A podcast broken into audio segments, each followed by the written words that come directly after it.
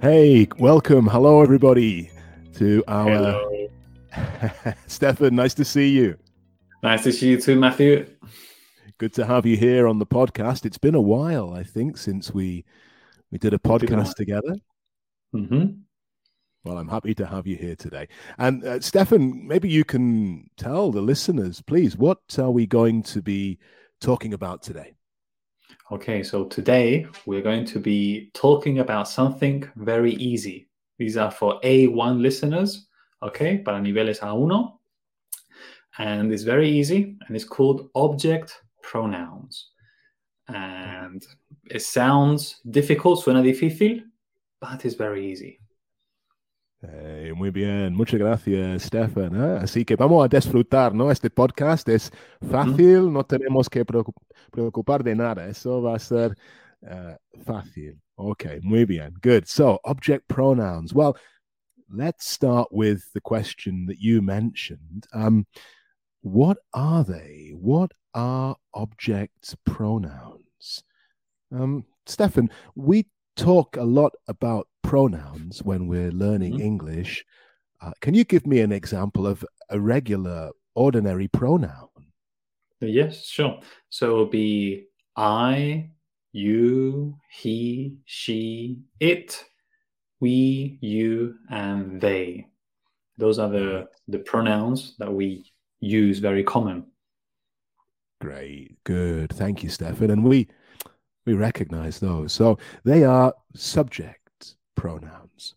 But today we're interested in object pronouns. So this is when uh, the person is not the subject of the sentence, but becomes the object. Hmm.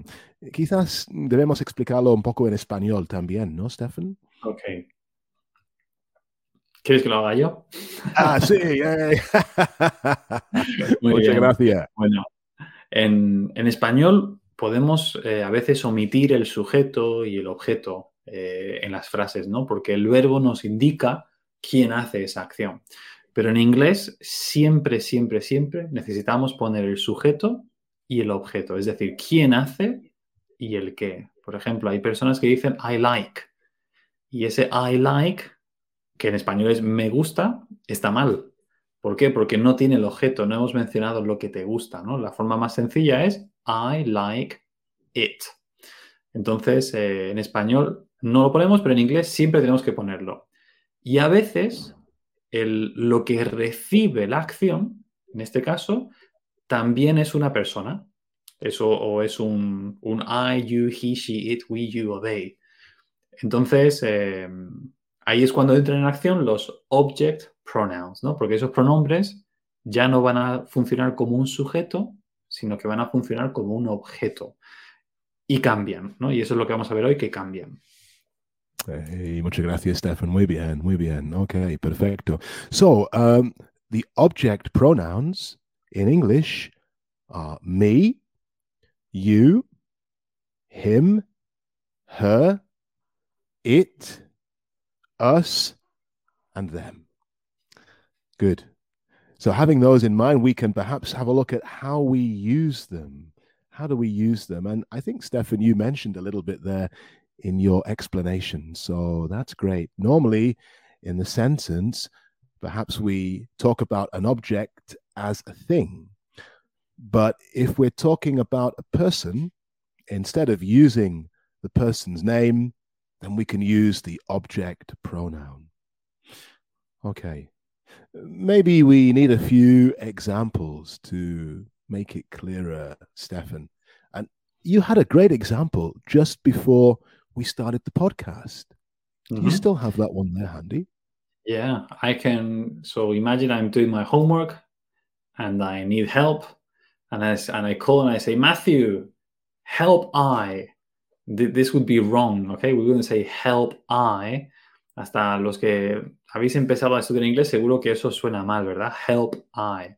Que es, lo que estoy intentando decir es ayúdame a mí. I es un subject pronoun, es un sujeto, es un pronombre que es un sujeto. Tenemos que cambiar al de objeto. Entonces sería help me. Ok, help me. Um, o por ejemplo, Matthew, tú si quieres decirle a, alguien, ayúdalo a él, ¿no? Eso es un imperativo, son órdenes, por lo tanto no usamos sujeto, pero sería help she, help she, ayúdala a ella, estaría mal, ¿no? Sería help her, porque ella es la que recibe, ¿no? Eh, la acción. Por eso es, como si fuera un objeto. muy bien, Stefan, perfecto. Un ejemplo sencillo, ¿no? Y fácil de entender. Muy bien, okay. And I, I think you mentioned another one. Uh, in my mind, I remember a nice example. Uh, you said, um, I like you, but you don't like me. Oh, okay, very good. So, uh, yeah, here we have I like you. Here, you is the object pronoun, mm-hmm. but you don't like me instead of I, me as the object. Good. Mm, okay. Esto, esto puede confundir un poco porque el you no cambia. El you es mm. igual para subject como object. Eh, los demás sí cambian, pero el you se queda, se queda igual y por eso a lo mejor puede confundir. Um, es verdad. Yeah, good, Stefan. Thank you. You're right. Also, the same with it. No, remains the same as a subject or as an object. Yeah. Okay. Good. Well, let's have a look at some other examples. Let's have some fun with this. And uh, maybe we can start off with hmm, Stefan, have you seen uh, the latest X Men film? Um, I don't know um, whether you like that uh, that actually, series. I, I like them. Yeah, so I, right. I like okay. I like they would be correct. So I like them the oh, because really? the X Men they. Yeah, I've seen? I've seen a few. So I would say that I like it, but it as an object, not as a subject. Right. Okay. So if you're talking about the film and you want to say that you like it, you use the object pronoun it. No, mm-hmm. I like it. But if you're talking about X Men as a group, the characters, how would you say that? Can you just remind us of what you said? So the group, the characters, there are many people. So it's the the subject is they, the object them. So I like them. Hey, good. Like Thank them. you, Stefan. Excellent. Okay. Can you think of another example for us, Stefan? Yes, um, I've got one that I like because it says so we can say that he is talking to, let's imagine Peter talking to a woman, and we would say he is talking to she. This is incorrect. Okay, we would say mm-hmm. he is talking to her about, and if I want to say she's, he's talking to her about you and me, so then I would say, so the subject is we and the object us. So then the complete sentence would be he is talking to her about us. So in that example, there are two two examples of object pronouns. Right, okay. Y en so español, yo, yo creo que merece no un poco decir esto en español. Vale, vale. vale. decir que, que él está hablando con ella, ¿vale? En este caso, ¿con quién habla? Con ella. Ella es el objeto de la frase. Entonces sería he is talking to her, no diríamos mm. she. Y está hablando acerca de nosotros. Entonces nosotros, ahí esa frase ahora tiene dos objetos, ¿no? Entonces no usaríamos we, que es un sujeto, sino us, que es el objeto. Mm. Hey, fantastic. Thank you, Steph. And that's a great example with two two object pronouns in there. Okay, so you said she becomes her and we us. Great. Mm-hmm. Okay, fantastic. Hmm. Another example. Uh, Stefan, my my mum lives in London. She lives in London. So sometimes I visit she. Is that correct? My mum lives in London. Sometimes I visit she. That there's a mistake there, I think. Mm-hmm. There is a mistake. So you visit your mom, okay? This is she, but now we are talking about an object, ¿no? Ella, ella recibe la acción. Por lo tanto, se convierte en el objeto. Ya no usaríamos she, sino usaríamos her. I sometimes visit her. Great, Stefan. Thank you. Okay.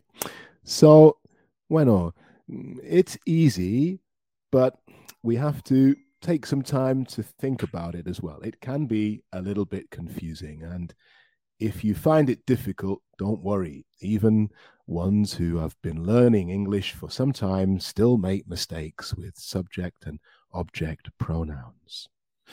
Stefan, if we want to mm, perhaps practice this or mm, maybe have a look at some more examples, I don't know, even have a class, what could our listeners do?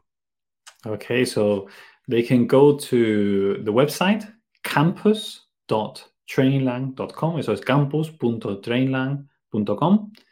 Uh, allí pueden contactar para que tengan una clase gratuita, incluso pueden solicitar, quiero tener una clase con Matthew, que me encanta sus podcasts, y puedan tener una clase gratuita en la que puedan tener, eh, practicar, ver su nivel, ver cómo funciona nuestro sistema y seguir practicando y aprendiendo. Hey, muchas gracias, Stefan. Y tenemos que decir que los webinars son geniales. ¿eh?